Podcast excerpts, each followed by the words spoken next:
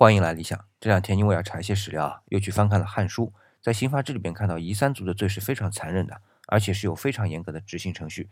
凡是夷三族的人，上来先要在脸上刺字，叫做情刑，然后要割鼻子，叫做异刑，再然后斩掉左右脚的拇指，这才杀人。这已经很残忍了吧？那我告诉你，那杀人也不简单，他是用小的金条，你就理解为小木棍吧，把人给活活打死，叫做吃刑。这还没结束呢，等人死了之后，先把脑袋给削掉，称为削。然后再把尸体连肉带骨头打成肉酱，这个叫做诛刑，而且还不是秘密的打成肉酱，是规定要在集市上操作的。我们先不看活着时候受的那些罪啊，在死了之后，他还要有一套程序。所以，我们看啊，古代的刑法，一方面是让当事人受到惩罚，但另一方面，我认为更重要的是让这个惩罚的过程尽可能的显得恐怖，让活着人看到，从而形成一种威慑力。那其实今天的想法也是一样的。但是手法和程序要比以前人道的多。